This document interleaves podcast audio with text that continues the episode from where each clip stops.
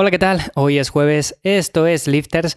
Hoy toca preguntas y respuestas, hoy es 3 de junio. ¿Y sabéis qué día es hoy? Hoy es el Día Mundial de la Bicicleta. Sí, hay varios días. De hecho, normalmente, tradicionalmente, se ha celebrado este día el 19 de abril.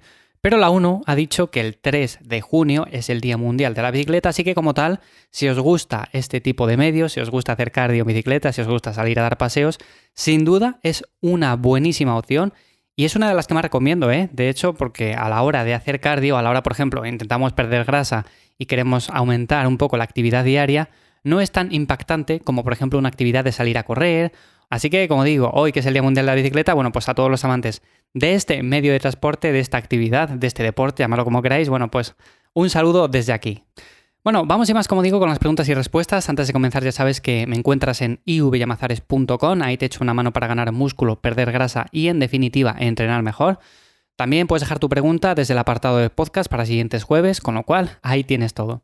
Empezamos por Oliver, que me dice: Hola Iván, mi nombre es Oliver y soy de Madrid. Ante todo, quiero darte las gracias por esas pequeñas cápsulas de conocimiento que aportas cada día y que son bastante accesibles. Bueno, pues muchas gracias Oliver, me alegra un montón de que te sean de ayuda. La pregunta que te voy a hacer es sobre el tema de interrumpir la actividad física por motivos de tener que realizarnos una cirugía. En mi caso no se trata de nada grave, pero me va a tener parado por lo menos un mes. Yo suelo hacer ejercicio prácticamente a diario, alternando sesiones de CrossFit con sesiones de cardio.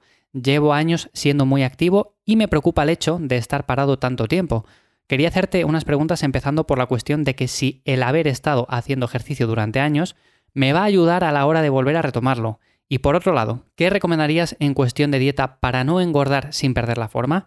¿Y cómo recomiendas hacer esa vuelta al ejercicio? Muchas gracias, Iván. Un saludo. Bueno, pues Oliver, es una pregunta bastante completa, la cual podríamos estar aquí todo el episodio hablando de ella, pero si te parece, voy a resumirla bastante y en siguientes episodios quizás dedique algo a hablar del tema de retomar actividad física o simplemente al hecho de hacer un parón.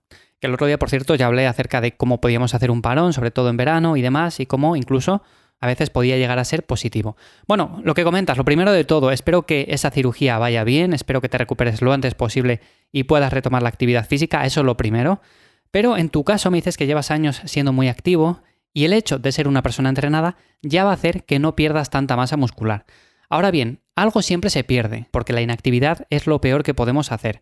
Tampoco quiero que te frustres con esto, no quiero que te preocupes, realmente son procesos por los que hay que pasar, como por ejemplo cuando nos lesionamos, que no podemos entrenar ciertos músculos, pero lo bueno de todo, y aquí viene el punto positivo, es que cuando recuperes esa actividad física, como eres una persona entrenada, vas a recuperar la forma muy muy rápido, y eso es lo bueno.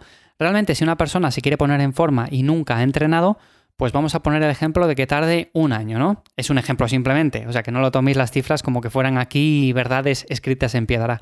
Pero ya me entendéis, si una persona normal tarda más o menos un año en ponerse en forma y tú eres una persona entrenada y estás tres meses parado porque no puedes entrenar o por lo que sea, pues seguramente en la mitad de tiempo o incluso un cuarto de tiempo puedas recuperar la forma física. Y eso me ha ocurrido a mí y le ha ocurrido a muchas personas que se lesionan, no pueden entrenar ciertos grupos musculares durante X tiempo Luego se ponen a entrenarlos y en cuestión de semanas, de meses, ya tienen la misma forma física que tenían antes de la lesión o antes de esa cirugía o lo que sea.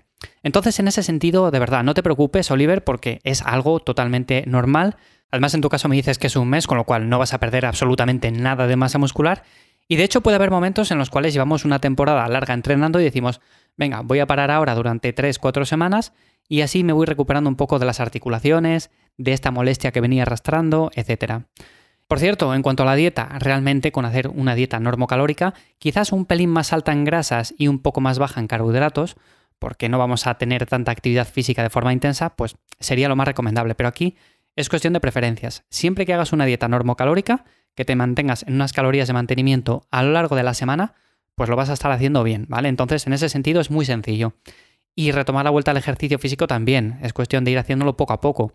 En lugar de entrenar con el volumen que veníamos haciendo, bueno, pues hacemos un poco menos. En lugar de hacer tantas series, pues bajamos un poco, el número de ejercicios puede que también, el peso que levantábamos, evidentemente también. En definitiva, al final es ir retomándola poco a poco, no vamos a empezar donde la dejamos porque si no, lo más probable es que nos lesionemos o que creemos una sobrecarga de la cual no nos recuperemos. Así que esto sería de forma resumida, Oliver, ya te digo, pero en siguientes episodios hablaré un poco más a fondo de este tema. Sofía me dice, tengo miedo de perder masa muscular en definición. ¿Qué consejos puedes darme? Bueno, pues muy sencillo, Sofía. Mira, lo primero de todo sería entrenar fuerza. Eso para empezar. Seguramente ya lo hagas porque si me comentas algo de la masa muscular y demás es que has entrenado fuerza hasta la fecha. Entonces, lo primero ya te digo, eso, mantener marcas a poder ser, ejercicios básicos si les hacías son una buena alternativa. Por supuesto, los ejercicios analíticos, monoarticulares y demás también están bien, pero aquí nos vamos a centrar más que en volumen, en mantener esos pesos que movíamos a esas repeticiones que hacíamos. Luego, en el tema de la dieta, aquí lo importante es una dieta de definición, con lo cual el déficit calórico está presente, pero la proteína es una pieza fundamental y tienes que mantenerte más o menos en torno a los 2 gramos por kilo de peso. Puedes subir un poco más para asegurarte e incluso puedes bajarla un pelín. Yo siempre recomiendo más o menos entre 2 y 2,2. Incluso he llegado a dar recomendaciones de un poco más, principalmente por eso, porque no se han visto efectos adversos y realmente para mantener la masa muscular pues puede ser un plus. También los carbohidratos, pues a realizar ejercicio físico de alta intensidad, también lo recomiendo. Podemos hacer una dieta cetogénica, pero en este sentido no se adapta tan bien a la mayor parte de personas. Entonces, yo no sé qué tipo de dieta has llevado, no sé qué tipo de enfoque nutricional llevas actualmente, pero una cantidad mínima de hidratos de carbono sí que recomiendo principalmente para rendir en el entrenamiento de fuerza. Que sí que se puede rendir con dieta cetogénica también, pero como digo, no se adapta tan bien a la gran mayoría de personas. Y realmente el resto es cuestión de tiempo, o sea, no hagas un déficit muy agresivo, intenta poco a poco ir perdiendo grasa. Seguramente también pierdas un poco de masa muscular, pero al final es muy muy difícil mantenerla toda. Pero bueno, imaginémonos que pierdes 300 gramos o 200 gramos, bueno, pues tampoco es tanto, ¿no? Entonces, ya te digo que si haces las cosas un poco con cabeza, con pausa, poco a poco, seguramente lo hagas bien. Vamos ahora con Lucía, que dice, empecé a entrenar en casa el año pasado con el confinamiento y a día de hoy sigo haciéndolo porque me encanta. Mi duda es qué ejercicio recomiendas para la pierna y que no sean siempre los básicos de sentadilla, etc. Bueno, siempre hablo de sentadilla porque es un ejercicio que me gusta, pero podemos hacer muchos otros ejercicios. Si tienes barras, si tienes mancuernas, pues con eso podemos hacer peso muerto, podemos hacer zancadas, podemos hacer cool nórdico, podemos hacer sentadilla búlgara, podemos hacer sisi squat. O sea, tenemos diferentes ejercicios y multitud de variantes con las cuales podemos entrenar la pierna sin ningún tipo de problema. Así que, si la sentadilla no te convence demasiado, o sencillamente dices, vale, yo hago la sentadilla, pero luego quiero hacer otras variantes. Bueno, pues ya te digo, zancadas son mis favoritas, luego tienes sentadilla búlgara, haz también una sissy squat, una globet squat, también la pistol squat, que se trata de sentadillas a una sola pierna, luego tenemos cool femoral, tenemos buenos días, peso muerto rumano, o sea, podría estar así un buen rato, así que sencillamente elige las que más te gusten y sobre todo las que mejor se adapten a ti. David, ¿recomiendas la creatina en definición? He leído que retiene líquidos, pero me gustaría conocer tu opinión. Y otra pregunta con respecto a la creatina. ¿Se puede tomar todo el año? ¿Hace falta descansos? La creatina en definición sí es una buena opción. Mira, yo ahora mismo que estoy definiendo no la estoy tomando, pero te explico por qué. Yo soy una persona que no soy tan respondedora a la creatina y la incluyo en momentos puntuales porque sí es cierto que mejora de forma puntual mi rendimiento, saco quizás una repetición más o así, tampoco es gran cosa, pero la mejoro de forma puntual y la tomo sobre todo cuando estoy haciendo volumen, pero no quiere decir que en definición esté mal, ¿vale? En definición también es una buena opción y retiene líquidos, por supuesto que retiene líquidos, pero no de la forma que muchas veces se piensa, retiene líquidos a nivel intramuscular, con lo cual no es que te vayas a ver más tapado, ni que parezca que tengas más grasa, ni que parezca que tengas aguilla debajo de la piel, no, nada de eso.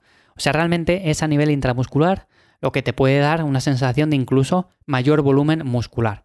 Así que en ese sentido no te preocupes. Y sí se puede tomar todo el año, como digo, no hace falta hacer descansos.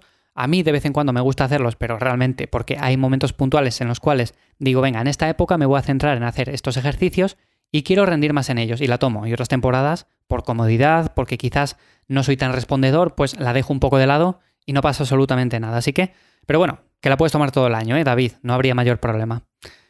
Javi dice, buenas Iván, ¿qué opinas sobre las comidas trampa? ¿Son buenas o necesarias en definición? Sinceramente, yo no necesito tener ese chute de comida procesada cada X tiempo, pero no sé si beneficia en algo en concreto. Más que beneficiar en algo en concreto a nivel de pérdida de grasa, lo que sí son buenas es para ciertas personas que necesitan un poco más de flexibilidad en el día a día, en la semana.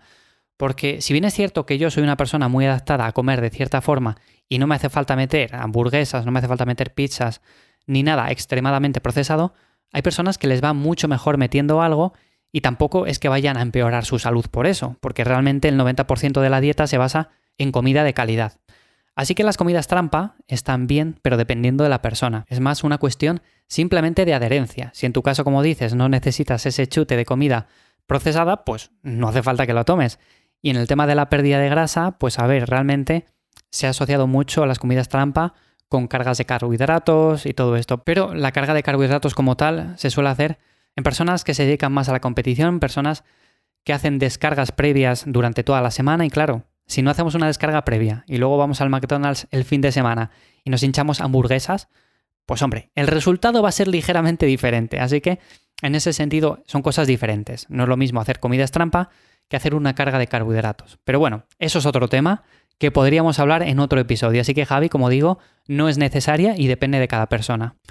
Sin más, hasta aquí el episodio de hoy, el jueves de preguntas y respuestas. Como digo, me puedes encontrar en ivyamazares.com Puedes dejar tu pregunta ahí para siguientes semanas. También te puedo echar una mano si quieres ganar músculo y perder grasa. Y en definitiva, como digo, una semana más. Nos escuchamos de nuevo la semana que viene. El lunes empezamos aquí en Lifters. Ya estamos en junio, parece mentira, ya está el verano aquí, qué ganitas había ya de que llegara el buen tiempo. A ver si dentro de poco ya podemos hacer más actividades al aire libre sin la mascarilla y demás, a ver si va bajando un poco todo este tema y nos quitamos un poco ya de medio la pandemia, que el verano pasado fue un poco extraño en este sentido. Así que como digo, sin más, no me enrollo. Nos escuchamos ya de nuevo aquí el lunes en Lifters y espero que paséis un buen fin de semana. Chao.